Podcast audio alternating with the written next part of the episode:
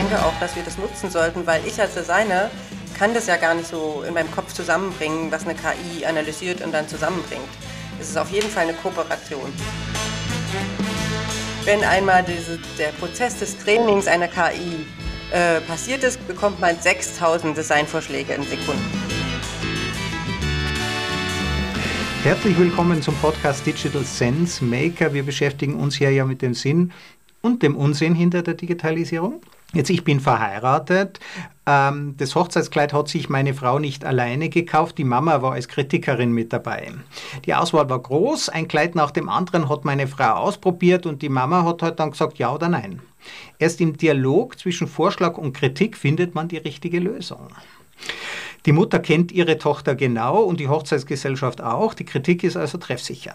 Aber auch meine Frau hat sich vorbereitet. Ich hatte keine Ahnung, dass es eigene Zeitschriften für Hochzeitskleider gibt. Äh, da wurden fleißig Ausschnitte gesammelt und meine Frau hat sich also bereits eine gute Vorstellung vorher gebildet. Mittlerweile gibt es Digitalisierung. Also angeblich gibt es in Japan bereits digitale Ehepartner. Avatare, die kennt man ja aus Computerspielen, die kann man heiraten, angeblich widersprechen der einem nicht. Facebook baut gerade am Metaverse, also einer digitalen Welt, in der man seine sozialen Beziehungen pflegen kann. Man trifft sich also nicht nur mit anderen Menschen zur virtuellen Videokonferenz, sondern kann auch Beziehungen pflegen mit künstlichen Intelligenzen. Und hier stellt sich natürlich auch die ewige Frage, um Gottes Willen, was soll ich anziehen? Wie mir die künstliche Intelligenz hilft, meinen Kleiderschrank individuell zu befüllen, damit kennt sich mein heutiger Gast aus. Sie beschäftigt sich mit der Digitalisierung vom Designprozess in der Modebranche. Anna Franziska Michel ist Gründerin von Yuna AI und der CEO. Anna, wie findest du die Idee, ähm, einen künstlich intelligenten Partner zu haben? Erstmal vielen Dank für die Einladung. Ich freue mich sehr, heute mit dir über diesen Sinn oder Unsinn der Digitalisierung zu sprechen. Ähm, die Idee eines, eines digitalen Partners, ja, weiß ich jetzt auch nicht so genau, aber digitale Kleidung, da bin ich ziemlicher Fan von. Wie findest du denn die Idee eines digitalen Partners? Also ich ähm, könnte mir schon vorstellen, einen Gesprächspartner zu haben ja, mit dem man äh, sich austauscht, den man auch mal was fragen kann, mit dem man, und IBM macht das bereits, da gibt es eine künstliche Intelligenz, mit der kann man sich auf Diskussionen vorbereiten, zum Beispiel vor Gericht. Also das kann ich mir vorstellen, aber ich brauche natürlich auch Berührung, Beziehung, äh, Geruch. Also ganz virtuell wird das nicht funktionieren. Das stimmt, da, stimme ich zu. Das äh, kann ich äh, auch so beantworten oder würde ich auch so beantworten. Jetzt Kleidung. Ähm, wir wissen zwar, dass Menschen äh, in diesen Computerspielen World of Warcraft äh, sehr viel auch in ihr Outfit investieren, aber man soll sich das ja auch anziehen können. Was macht Juna AI da? Wie funktioniert das? Genau, da beginne ich vielleicht mal mit meiner Geschichte. Ich bin selbst Designerin, auch die Julia, die mit mir hier als Product Managerin arbeitet, ist Designerin. Und wir haben beide die Erfahrung gemacht, dass man viel Zeit in Designs steckt und am Ende werden sie nicht verkauft. Und da haben wir uns überlegt, ähm, dass man dafür doch eine Technologie bräuchte, die genau ausrechnet und ähm, analysiert, was denn der Käufer haben möchte und dann auch noch designt. Und dann wäre das für uns eine Kostenersparnis und wir würden auch noch mehr verkaufen. Und so funktioniert das eigentlich auch. Hilft das dem Designer oder hilft das auch mir als Konsumenten? Ja klar, ich meine, als Konsument bekommt man dann angeboten, was man gern hätte. Ja, und äh, den Designer oder auch dem Merchandiser hilft es, genau das zu designen, was eben der Kunde möchte. Aber kann ich mir das jetzt vorstellen, dass ich als Designer da unterstützt werde und die richtigen Modelle finde? Oder ähm, hilft mir die künstliche Intelligenz als Konsument, das richtige Produkt zu finden oder das richtige Produkt wirklich zu designen, also dass es nach meinem Geschmack gefertigt wird, quasi als Unikat? Also die, das Zweite mit dem Konsumenten, das haben wir jetzt nicht so auf dem Schirm, weil wir selbst Designerinnen sind, gehen wir selber in den Prozess. Also wir möchten quasi den Designer unterstützen, ähm, bessere oder Qualitäts höhere, Designs mit höherer Qualität zu designen, in dem Sinne, dass es näher am Kunden ist. Dass man das dann auf den, auf den Kunden beziehen kann, ist eine sehr gute Idee. Da sind wir aber jetzt noch nicht drin. Genau. Und man muss sich vorstellen, ähm, ich gehe jetzt nicht von super kreativen Designs aus. Ja, dies natürlich Kreativität kann eine KI nicht ersetzen. Aber ich gehe von Designs aus, die repetitiv sind und die äh, sehr einfach sind und die immer wieder kommen. In der Industrie sind es zwischen 50 und 80 Prozent der Designs, die gemacht werden und nur ein geringer Anteil ist sehr, sehr, sehr kreativ. Jetzt, äh, man kennt ja Pret-à-Porter, das sind ja auch Dinge, die ich jetzt nicht tragen würde, aber es sind ja auch meistens für Damen. Jetzt, du sprichst vom klassischen oder vom, äh, vom konventionellen, vom, von, von äh, äh schneller Mode, schnellen Designs. Äh, wie muss man sich denn, du bist ja Designerin, den klassischen Prozess vorstellen? Stellst du dich da an eine große Tafel und machst Zeichnungen und schneidest das dann aus und nähst das zusammen oder wie funktioniert das im klassischen Fall? Im Kla genau, im klassischen Fall. Erstmal noch ganz kurz äh, Pret-à-Porter zum Beispiel auch. Auch Luxusmarken haben 50 Prozent oder, oder mindestens 30 Prozent ähm, North heißen die Never Out of Stock. Also alle Marken haben diese Designs, die auch wiederkehrend sind. Ne? Und äh, genau, ein Designer klassischerweise geht, man macht manuell alles. Er geht manuell und sucht sich Inspirationen, er sucht manuell nach Trends, er hat seine Excel-Tabellen, die er auswertet und bringt dann alles in seinem Kopf zusammen, um eben das neue Design zu erstellen.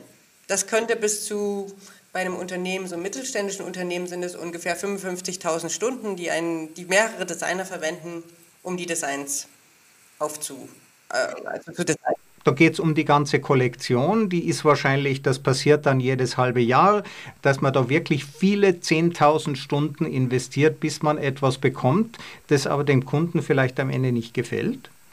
Ja, genau. Es, mh, mm, es gibt Marken, da ist das nicht jedes halbe Jahr so, sondern ähm, quasi jeden Monat. Also, oder sogar wöchentlich werden da Designs rausgebracht bei gewissen größeren Unternehmen. Und äh, probieren die dann, bringen die dann eine Kleinserie mal raus, äh, probieren das in einem Shop aus und wenn es gekauft wird, wird mehr produziert oder wie stelle ich mir das vor? Da gibt es verschiedene Modelle, ähm, aber oftmals ist es so, dass quasi vordesignt wird, vorproduziert und dann gibt es die Ware praktisch in, in großen Massen oder in größeren Mengen und muss dann halt verkauft werden. Das Problem, was wir sehen, ist, dass man dann quasi Ware in großer Masse des, designt oder produziert, die vielleicht dann nicht verkauft wird. Und jetzt gibt es ja auch ein, Gesetz, dass man dann die Waren nicht mehr wegwerfen darf. Und da sind wir dafür, dass man praktisch genauer analysiert, was man ähm, kauft und den Designer unterstützt bei, im Designprozess. Also idealerweise, da kommt jetzt die künstliche Intelligenz oder über die äh, sprechen wir im Anschluss, aber wie muss man sich jetzt vorstellen, dass dieser Prozess, wenn das jetzt wirklich wöchentlich passiert und da wird dann vielleicht auf Halde produziert, wie kann die Digitalisierung da helfen, dass da nicht so viel Verschwendung passiert? Genau, wir analysieren halt ähm, äh, Trends, wir analysieren äh, unternehmenseigene Daten, unternehmenseigene Designdaten und so weiter und kommen dann zu einem Ergebnis, welches dann quasi viel näher am Kunden ist und viel näher am Trend und geben dann sozusagen Designvorschläge. Aber eine KI macht das quasi nicht. Er gibt dir dann, die gibt dir dann, sie, Juna ist eine Frau, sie gibt dir dann nicht nur ähm, einen Designvorschlag, sondern wenn einmal diese, der Prozess des Trainings einer KI äh, passiert ist, bekommt man 6000 Designvorschläge in Sekunden. Ja, und dann ist natürlich der Prozess viel, viel, äh, noch viel also zeitlich verkürzt und noch näher am Kunden und näher am Trend. Und damit äh, möchten wir einen, eine bessere Verkauf, äh, Verkaufsrate eben erstellen. Erzählen. Am Anfang von diesem Prozess muss also diese künstliche Intelligenz was lernen. Vermutlich lernt sie mit Fotos. Wo kommen die her? Oder sind das andere Informationen? Sind das Abmessungen zum Beispiel? Also ähm, mit Größen und so ist auch sehr wichtig, weil du vorhin, wir haben ja vorher schon über Anzüge und so gesprochen, ähm, Größen ist auch sehr wichtig, aber darauf spezialisieren wir uns nicht. Wir, äh, ja genau, die KI lernt quasi technische Zeichnungen, Freistellerfotos und, und so weiter, halt das ganze Designmaterial, ja, was man eben so braucht, Farbpaletten, Trend, äh, Trendbilder, auch Social Media kann auch mit einfließen, ja. Also was ich mir jetzt vorstellen könnte, zum einen gibt es ja ähm, kommt ja jede äh, Mode wieder zurück, waren auch mal kurzzeitig die Glockenhosen wieder, äh, wieder modern.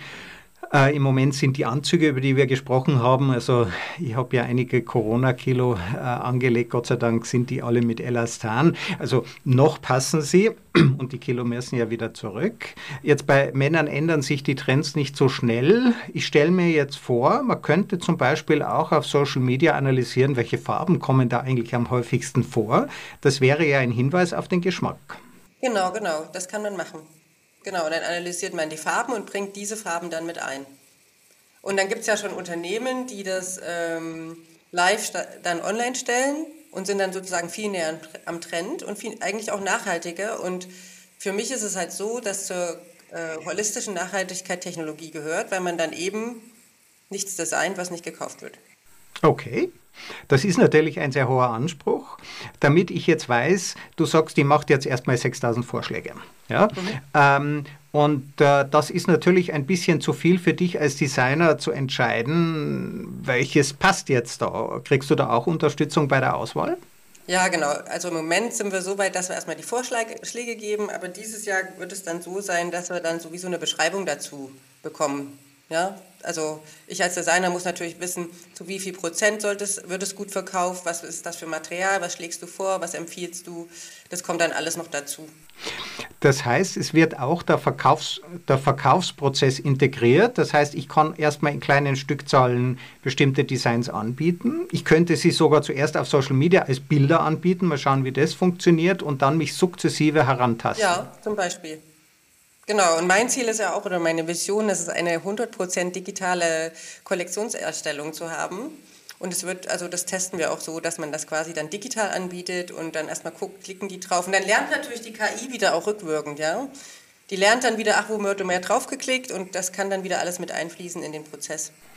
Also ich kenne mich, ja, äh, wenn ich äh, ein interessantes Foto von einem Anzug sehe, äh, gerade die Marken, die ich beobachte, dann äh, spreche ich mit meinem Modehändler und frage den, wann er das da hat und, und dann äh, äh, schaue ich dort auch vorbei. Das heißt, in Zukunft könnten diese Fotos entstehen, bevor die Kleidung produziert wird? Ja, klar.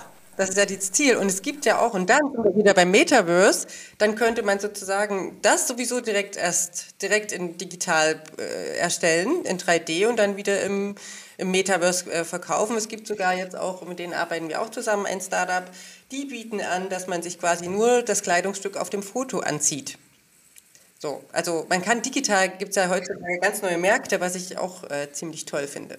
Also ich, äh, bei mir geht es ja dann so, ich bin ja viel auf der Bühne und dann sagen manche Leute, boah, cooler Anzug, der wird dann öfter verwendet. Ich könnte also jetzt schon Social Media Postings machen und sagen, welcher gefällt euch besser äh, und, und, und damit schon meine Audience mit einbeziehen, meinen Kritiker. Oh ja, das kannst du sowieso. Aber ähm, wenn, wenn ich, du als Designer siehst du, also ich, ja, als Kunde, als Konsument möchte ich das ja verstehen, wie das geht. Ich möchte natürlich sehen, wie mir das steht. Das heißt, ich möchte das eigentlich anziehen. Als Designer beurteilst du die Qualität von einem Schnitt, ohne dass das ein Model trägt? Geht das? Ja, ähm, und außerdem Material und so, das kann man, hat man dann einen Blick dafür. Und auch, ähm, ob das nah am Trend ist oder nicht, ob, das kann man schon, ja, aber das soll natürlich dann auch die KI beurteilen. Ja? Wie macht die das? Also ich meine, das sind ja dann zwei künstliche Intelligenzen. Es gibt eine, die macht Vorschläge, die andere macht die Kritik. Ja, das ist die erste. Das ist ehrlich gesagt eine. Das, wir sagen immer, es besteht aus zwei Designern. Der eine, der eine Teil der lernt alles, die Daten, die Analysen und so. Und der zweite Teil, der designt. Und dann gibt es immer so einen Rücklauf. Sozusagen, dann sagt der, der alles gelernt hat, nee, nee, nee, das nicht also sind jetzt alles in Sekunden, ne? also das erkläre ich jetzt so, aber es ist ziemlich schnell, wie das passiert. Und der andere äh, designt weiter und designt weiter und designt weiter. Und genau, und dann gibt es immer die Rückmeldung von dem anderen und dann, ja, dann wird halt das Design, was man, was, was man braucht.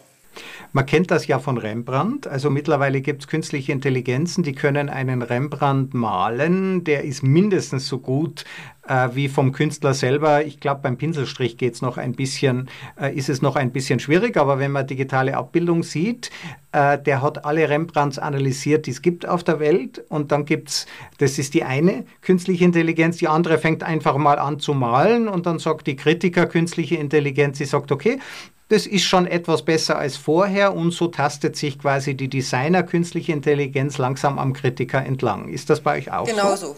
Und dann, ich glaube, dass der Pinselstrich auch noch verbessert werden kann, je mehr analysiert wird.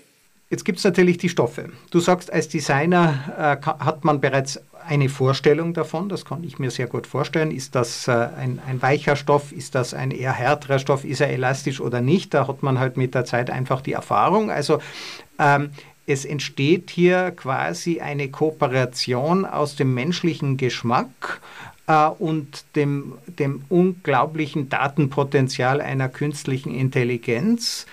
Äh, wir wissen es von Computerspielen, da sind solche Teams zwischen künstlicher Intelligenz und Menschen äh, den reine, der reinen künstlichen Intelligenz überlegen, im Schach zum Beispiel. Äh, aber auch äh, der Kasparov ist ja im Schach schon vor vielen Jahrzehnten geschlagen worden. Also auch ähm, dem, äh, dem, dem Menschen alleine. Siehst du in Zukunft solche Teams? Ja, auf jeden Fall. Und ich denke auch, dass wir das nutzen sollten, weil ich als Designer kann das ja gar nicht so in meinem Kopf zusammenbringen, was eine KI analysiert und dann zusammenbringt. Es ist auf jeden Fall eine Kooperation zwischen Technologie und Maschine oder äh, Technologie und Mensch, genau. Sehe ich auch so. Also ich bin ja selbst Designerin, ich war ja super anti-Tech vorher und bin erst darauf gekommen, weil ich quasi meinen Studiengang gewechselt habe und dann äh, gedacht habe, ich muss mehr lernen als äh, der, äh, im Modebereich. Ähm, hätte mir das auch nie gedacht, aber jetzt bin ich sozusagen auch so ein Fan und ein Nerd geworden und möchte gern Technologie und Mensch verbinden. Ah, das hast zum Nerd bekehrt. Was war das für ein Studium? Na, ich habe ähm, Fashion Design Master gemacht und habe dann eben wollte mehr lernen und bin dann rüber gewechselt zur Wirtschaftsinformatik und habe da mir einen tollen Professor gesucht, der mit mir eine Forschungsgruppe im Bereich Business Intelligence dann gegründet hat im Master Wirtschaftsinformatik. Und da haben wir eben angefangen, äh, neuronale Netze zu untersuchen. Und am Anfang habe ich da nur und oder oder verstanden. genau, und im Nachhinein, haben wir dann Modenschauen gemacht, schon äh, mit Designs von der KI erstellt. Und dann, ja, jetzt hat es so einen Klick in meinem Kopf gemacht, jetzt kann ich nicht mehr zurück. Wie geht es denn damit weiter? Also jetzt im Moment sagst du, es gibt eine künstliche Intelligenz, die aus diesen zwei Teilen besteht, äh, die dir Vorschläge macht, die sammelt Un Unmengen an Daten ähm, und, und die macht dir jetzt Vorschläge und du wählst dann da aus und die werden dann auch produziert. Ähm, ist es auch vorstellbar, dass die Dinge dann wirklich maßgefertigt werden, also wirklich auf den einzelnen Menschen hin? Ja, genau. Es gibt ja schon Startups, die sich damit beschäftigen und meiner Meinung nach ist das ein... Ähm äh, meiner Meinung nach müssen dann verschiedene Startups miteinander kooperieren, um dann die ganzheitliche, das ganze, äh, ganzheitliche Angebot zu schaffen. Wir ähm, äh, beschäftigen uns nur mit der KI und dem Design im Moment. Gibt es denn auch an, an, äh, ein, ein Feedback? Ich weiß jetzt nicht, wie das im Designbereich funktioniert. Ich, ich nehme mal an, dass man als Designer, ist man als Designer in die Stoffkreation auch eingebunden oder werden die Stoffe ja, also die Stoffe werden eigentlich, wie geht genau, das? die Stoffe bekommt man angeboten vom Produzenten, also vom Stoffproduzenten meistens. Ähm, ja, genau. Das wird dann da, also die Idee ist ja dann auch, also da sind wir noch lange nicht, wir sind ja erstmal beim Designvorschlag, aber dass man mit dem Stoffproduzenten dann auch kooperiert und dann sozusagen die alle Informationen mit so einer Library auch in, drin hat und dann das auch mit einbeziehen kann. Aber da sind wir noch nicht. Im Moment sind wir beim Designvorschlag. Okay, weil der Stoff hat natürlich auch Vorlaufzeiten, der wird dann irgendwo in Asien produziert und mit einem Schiff rübergeschippert und dann kaufst du den erst, wenn du ihn siehst. Aber auch dieser Prozess könnte beschleunigt werden. Ich denke auch. Aber es ist oft so, dass man, dass man natürlich den Stoff schon in Samples kennenlernt und dann äh, gibt es auch die Möglichkeit, dass es dann erst sozusagen produziert wird. Oder was nämlich auch richtig toll ist, wenn man im Strick, kann man es nämlich live stricken. Das heißt, wir arbeiten gerade oder weben auch. Wir versuchen gerade, ähm, äh, beziehungsweise sind wir gerade in einem Projekt, wo man quasi die Designs erstellt und dann direkt in die Mähmaschine gibt. Und dann wäre es natürlich perfekt, dann könnte man den ganzen Prozess direkt automatisieren. Also es wäre wirklich denkbar, von der Idee von der Farbwahl, von der Schnitt. Ich meine, beim Weben, ich stelle mir jetzt naiv vor, das ist vielleicht ein Pullover. Ja, ähm, der könnte individuell gefertigt werden mit meinem speziellen Muster, das mir jetzt gerade am besten gefällt oder dir als Designer und du könntest es ähm, du bietest es den Kunden vorher quasi an, dass sie sich das, äh, äh dass sie angucken. Du hast ja gesagt, es gibt dieses andere äh, Start-up, wo man erstmal die Designs als Avatar trägt. Da könnte man sie ausprobieren. Das fließt zurück, diese Information an dich als Designer. Äh, und dann gibst du das Go äh, für die Produktion, dass das dann wirklich an der Maschine im Einzelschritt, oder? Also so Strickmaschinen vermutlich, die produzieren einen Pullover nach dem anderen und zwischendrin kann man das Design wechseln. Also ist ein bisschen globaler. Man kann analysieren, was gebraucht wird oder was gekauft wird, was ist der Trend, was ist, der, was ist das Muster, was ist der Schnitt. Ja, und wir bieten auch an, wir haben auch Avatare und eine Augmented Reality, wo man das direkt angucken kann. Ähm, und dann kann das auf die, genau, auf die Webmaschine oder Strickmaschine gehen und dann wäre es natürlich perfekt äh, On-Demand-Produktion, ähm, dass es dann direkt gestrickt wird. Also es wäre ja vorstellbar, heute kaufen wir ja, was mich total wundert, Kleidung eben, aber ich mache es mittlerweile auch. Äh, heute kaufen wir Kleidung online, das heißt, es wäre wirklich denkbar, äh, dass ich, ähm, dass ich 30 Designs angeboten bekomme, bevor die überhaupt gemacht sind. Wenn ich bestelle, dann dauert es eben nicht zwei Tage, bis Amazon das liefert, sondern drei. So ungefähr, genau. Genau, es gibt, äh, wir arbeiten da mit jemandem zusammen, äh, den hatten wir auch mal den Christian Lott auf eine Podiumsdiskussion eingeladen. Genau, der sagt halt, das, der sagt sogar, man kann das mit, mit Nähen so verkürzen. Ja? Man kann es anbieten und dann kann es direkt so durch so eine Prozessreihe laufen und dann kriegt man das auch in drei Tagen. Das wäre natürlich, äh, wär natürlich der Traum, wenn alles on demand produziert werden könnte. Weil dann eben kein Abfall passiert. Das muss ja nicht immer schön sein. Also ich als Designer denke halt immer so ästhetisch aber vielleicht ist das, was gut verkauft wird, nicht mehr ästhetisch schön, aber es wird halt gut verkauft. Also, ähm, wenn wir uns jetzt nochmal äh, den Nachhaltigkeitsprozess okay. dahinter anschauen. Ähm, es werden Stoffe produziert, die dann vielleicht keiner abnimmt. Ja, es werden daraus Designs gefertigt, die dann vielleicht keiner kauft. Ähm, wo aus deiner Sicht entstehen denn so diese großen Nachhaltigkeitsherausforderungen in der Modebranche? Ah ja, pff, da gibt es ja viele, ne?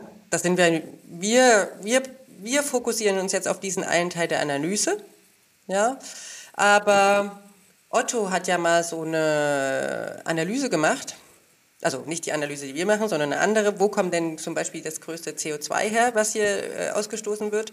Und das ist tatsächlich in der Modebranche beim Bügeln. Und was heißt Bügeln? Ja, genau. Und was viele nicht wissen, wenn man näht, Nähen besteht hauptsächlich aus Bügeln, weil wenn man gut bügelt, ist auch schon halb genäht. Und deswegen kommen die viele, also ist praktisch der größte Faktor Claro, Claro in, den, in den Produktionsstätten. Aber auch beim Prototyping, alles überall, wo man halt näht oder bügelt, ist halt sozusagen, ja, kommt dann der CO2-Ausstoß zu, zustande. Und wenn man nämlich jetzt das macht, ohne dass die verkauft werden und einfach äh, sozusagen große Mengen in den Markt wirft und das alles näht, sind wir wieder bei unserer Analyse, dass man quasi schon viel, viel besser analysieren muss, was man verkauft, um es überhaupt rauszubringen.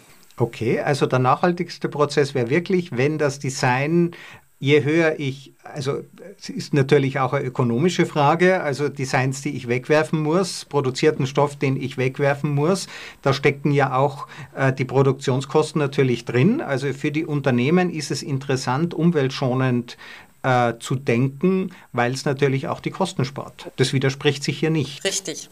Und deswegen sage ich auch immer, dass zur ganzheitlichen Nachhaltigkeit eben Technologie und Analyse mit reingehört.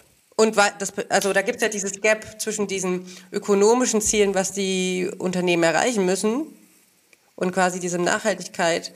Und ich glaube, dass man eben das mit Technologie schließen kann. Also, dass man hier die Incentives, sozusagen die Motivation auf Linie bringt. Genau. Sehr gut gesagt. Muss ich mir merken. Hochinteressant. Ähm, das heißt, dadurch, dass ich den Prozess streamline, das hängt jetzt gar nicht unbedingt mit dem Design zusammen, das ist, wie du sagst, ja ein Baustein von vielen, auf den ihr euch jetzt konzentriert. Aber wenn es gelingt, den gesamten Prozess zu analysieren, dann ist natürlich auch die Erwartung, dass es äh, einfacher wird oder dass man sich eben auch äh, äh Umweltschäden äh, spart. Ähm, das mit dem Bügeln ist bei mir hängen geblieben. Bügeln braucht Wärme. Ja? Bügeln braucht Wärme. Ich bin da nicht so gut. Also eine äh, äh Fernsehserie 45 Minuten, da schaffe ich gerade ein Hemd. Ähm, die da geht es jetzt wirklich um die Wärmeentwicklung und warum ist gut gebügelt halb genäht? Ja, das äh, wissen, weiß niemand, der eigentlich näht, weil du quasi das zurechtbügelst, bevor du das nähst. Ist einfach so. Man bügelt das, also man bügelt auch Kanten rein oder man, man bügelt das einfach erst, wie man das praktisch braucht und dann zum Nähen kommt. Genau. Ja, ich verstehe das. Also bei mir beim Anzug gibt es manche, die haben dann da oben noch Falten drin und die müssen natürlich zuerst reingebügelt werden. Und jetzt äh, der Stoff, äh, gibt es denn Stoffe, die bügelfrei sind und sich trotzdem verarbeiten lassen? Also es wäre jetzt für mich der erste Ansatz, was zu sparen. Ein Stoff, den man nicht bügeln muss, gibt es das? Wieder auch nicht unser Bereich, aber klar, also man ist auch in der Stoffentwicklung viel, viel weiter. Also man entwickelt ja auch Stoffe, die wachsen und so. also da kenne ich mich aber nicht so gut aus. Ja, aber es ist eben ein, ähm, ein, ein Bereich, der ich glaube nur funktioniert, wenn es so Hybrid-Menschen gibt wie dich, mhm. die mal ihre äh, Technik-Skepsis äh, überwinden und dann ganz, äh, ganz begeistert sind. Und sogar, äh, hast du dir früher mal gedacht, selber Unternehmerin zu werden? Ich war ja schon immer so selbstständig, habe als Freelancerin gearbeitet, aber dass ich jetzt eine, eine GmbH aufbaue, sozusagen ein Softwareunternehmen, das hätte ich mir vor drei Jahren nicht äh, gedacht, nein. Und wie klappt das mit der Finanzierung? Ja, wir machen das halt, wie das so ein Startup macht. Wir haben eine Pre-Seed-Runde geschlossen, ähm, waren bei einem Accelerator äh, bei Techstars, einem der größten Accelerator in der USA, äh, haben quasi da auch noch eine Investition bekommen, schließen jetzt gerade oder wollen jetzt eine Seed-Runde schließen, haben Förderung auch beantragt. Auch nochmal Danke an die Stadt Berlin für die Unterstützung. Äh, ist nämlich großartig hier für uns und ja, und so machen wir das. Ja, was ist denn so der Plan? Also Weltherrschaft oder? Ja, also klar, ich verstehe die Frage nicht. naja, das Ziel ist, dass quasi äh, weltweit die Unternehmen besser ihre, ihre Designs in, ähm, ähm, analysieren und das heißt natürlich für uns, dass wir auch versuchen oder dass wir danach streben, dass weltweit die Unternehmen äh, Juna nutzen, um eben da diesen, diesen, diese Produktkette zu verbessern. Mhm. Gibt es denn schon so Pilotkunden, die man kennt? Ja, zum Beispiel äh, die Gary Weber Gruppe ja, oder Vaudi zum Beispiel. Klar, in Deutschland, äh, wir kennen, unser Netzwerk ist natürlich in Deutschland. Ähm, und deswegen haben wir in Deutschland begonnen. Aber wir sind jetzt auch zum Beispiel Part des Mailänder Fashion Tech Accelerators und sozusagen strecken jetzt schon unsere Fühler aus, ähm, sozusagen um globaler zu arbeiten, weil es gibt natürlich auch Länder, die viel schneller mit Innovationen arbeiten als Deutschland. Hat man gelegentlich gehört. Ähm, die Amerikaner, also Techstars, ähm, der, der Accelerator, wart ihr dann auch eine Zeit lang drüben oder klappt das auch von hier aus? Also dadurch, dass der gerade, das war jetzt, wir sind gerade dieses Jahr 2021 Techstars Portfolio Company und ähm, war alles online mit Zoom. Und das ist ein bisschen schade, weil man ist ja immer so ein Badge von zehn Startups und ich finde auch, dass man sich untereinander so viel austauschen kann und dass das auch ein großer Wert ist. Das fand leider nicht so gut statt, weil wir alle immer digital waren, aber dennoch ganz toller Accelerator, um voranzukommen. Ja, ähm, ist es da schwierig, als deutsches Unternehmen reinzukommen?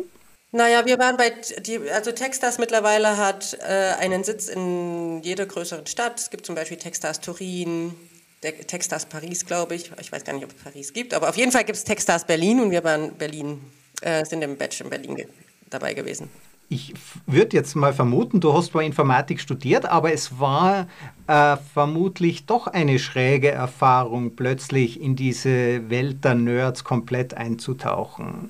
Was war das äh, Überraschendste? Was hast du dir am wenigsten erwartet? Ähm, von einem ganz Anti-Tech, weil Designer sind irgendwie so Anti-Tech oder zumindest äh, habe ich vorher nie programmiert und so. Ähm, das Überraschendste ist, dass man sich doch relativ schnell einarbeitet und dann das doch versteht und so. Ist genauso wie wenn man eine Sprache lernt. Ich habe ja zum Beispiel einen Teil ähm, eine Zeit lang Barcelona gelebt, bin hingegangen und konnte kein Spanisch und plötzlich macht so einen Klick und man sitzt in der U-Bahn und versteht plötzlich alles und dass das sozusagen auch in dem Feld mir mir ging das auch so. Am Anfang habe ich sozusagen nichts verstanden und dann gab es so einen Klick und jetzt kann ich nicht mehr umdenken. Genauso wie ich jetzt auch immer Spanisch verstehen werde. so, also Das ist schon ziemlich cool und macht auch total Spaß. Und was mir auch Spaß macht, ist, dass man so ein, also ich fühle mich wie so ein Botschafter jetzt in der Modebranche und diese Technologie quasi, also diesen, dass man keine Angst mehr hat vor Technologie. Das äh, macht mir Spaß auch dafür in unserer Branche und in, in unserer Industrie allgemein einzutreten und das zu verbreiten. Ja, du bist ja auch ein glaubwürdiger Botschafter für diese Geschichte, weil du ja selber diesen Weg gegangen hast und kannst natürlich, denke ich, der Branche auch helfen, äh, ein, ein wenig diese Imageprobleme, die sie hat. Ja, also da gibt es das Thema Billigarbeit, äh, da gibt es das Thema weltweiten Transport, da gibt es das Thema Wegwerfen, da gibt es natürlich auch das Thema, dass wir alle Dinge gekauft haben, die uns nachher nicht mehr äh, gefallen haben, die wir nie getragen haben und dann ähm, mistet man die halt irgendwann aus, ohne dass die jemals in Verwendung waren. Ja, also man kann halt viele Dinge mit Technologie angehen und wenn, also ich sage mal, also wir können es nicht tun oder Angst davor haben, dann passiert halt nichts oder wir versuchen es, das zu lösen. Wir können das ja auch iterieren, bis es zu uns passt in der Branche und dann können wir halt was verändern. Ja, ja. finde ich sehr schön. Äh, jetzt haben wir schon ein bisschen über Metaverse gesprochen, über weitere technische Entwicklungen. Ähm, du konzentrierst dich ja auf, ähm, auf das Thema Design, Unterstützung von Designern, Effizienzsteigerung vom Designprozess. Trotzdem erlebst du natürlich, man ist ja in ein Netzwerk von Startups eingebunden, du hast schon eines genannt, ähm, wo man äh, quasi sich die Kleidung designt, um dann eben ein Foto für für Instagram zu haben, scheint uns natürlich auch ein wenig schräg, ohne äh, die Kleidung jemals zu brauchen. Trotzdem hat man ein schönes, äh, äh, ein schönes Kleid getragen. Was gibt es denn da sonst noch für spannende Entwicklungen, die du mitbekommst? Ja, erstmal finde ich ziemlich toll, in dieser Bubble zu leben. Ist, man hat schon so das Gefühl, dass man die Zukunft mitgestaltet mit allen, mit allen anderen. Es gibt Startups, die eben dieses äh, Sizing, diese Größe ähm, gut berechnen. Es gibt Startups, die NFTs erstellen, klar. Mm, es gibt Startups, die sich mit Demand-Produktion beschäftigen, dass es praktisch direkt produziert wird. Ich glaube, ach ja, es gibt Startups zum Beispiel, wir entwickeln ja mit einem Klick 3D-Modelle. Und dann gibt es Startups, die sich wieder damit beschäftigen, das wieder auseinanderzulegen, dass man direkt den Schnitt bekommt wieder aus dem 3D-Modell. So ist das für uns auch eine gute Kooperation. Ja, ich glaube, in der Mode schießen gerade so viele neue Digitalisierungs-Startups nach oben, weil eben das die Branche ist, die anscheinend noch am wenigsten digitalisiert ist, dass es da in jedem Bereich irgendwie ein Startup gibt. Finde ich total interessant. Ich hatte diese Branche jetzt nicht so am Radar, muss man wirklich sagen, obwohl ich mich täglich ankleide. Ja, also ich bin ein, ein täglicher Nutzer der, der Modebranche. Äh, alles andere wäre äh, gesellschaftlich inakzeptabel.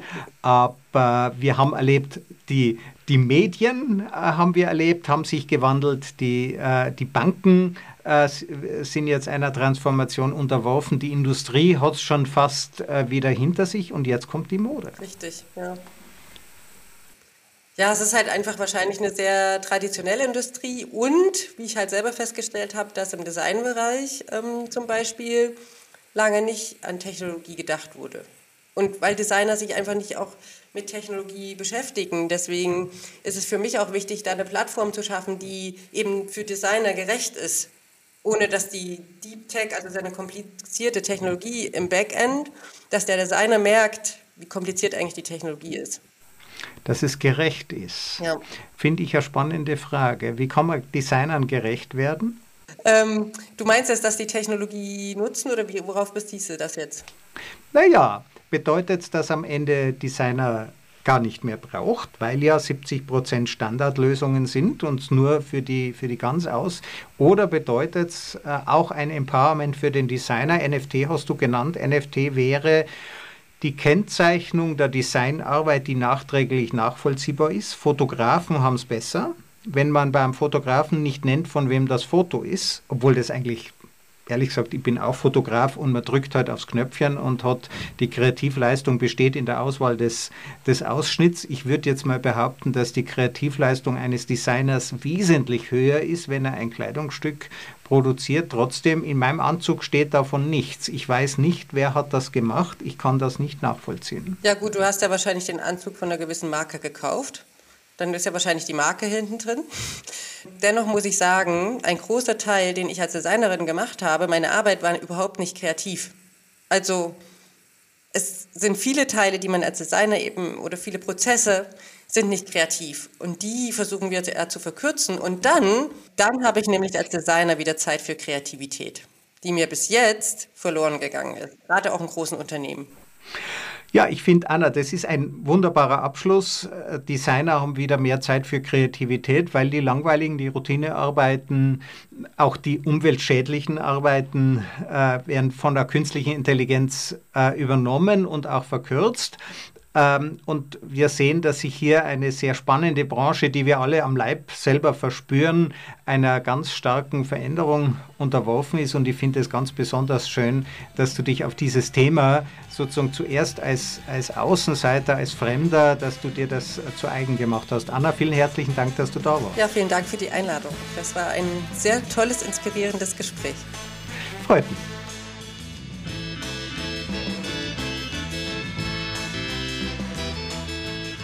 Diese Folge wurde präsentiert von Auf Wellenlänge. Www.aufwellenlänge.de